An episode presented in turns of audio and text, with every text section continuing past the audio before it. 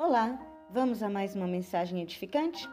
A de hoje está no livro Neste Instante, uma psicografia de Emmanuel a Francisco Cândido Xavier, intitulada Paciência e Vida. Tudo é obra de paciência nos domínios da natureza. A água de que te serves atravessou numerosos obstáculos até que borbulhasse na fonte. O fruto que saboreias é obra-prima da vida, associada à abnegação do pomicultor que lhe seguiu dia a dia o desenvolvimento e a maturação. Quanto tempo haverá despendido a criação na estrutura do solo em que te situa a existência?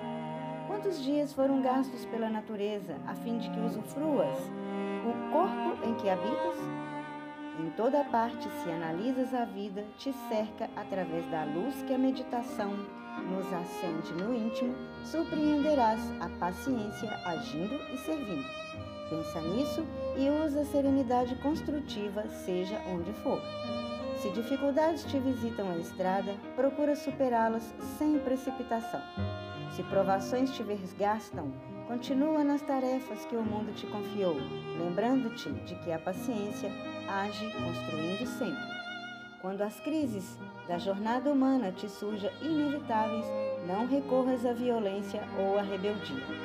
Acalma-te, trabalha e espera, recordando que a paciência no engrandecimento da vida é a força essencial no trabalho de Deus.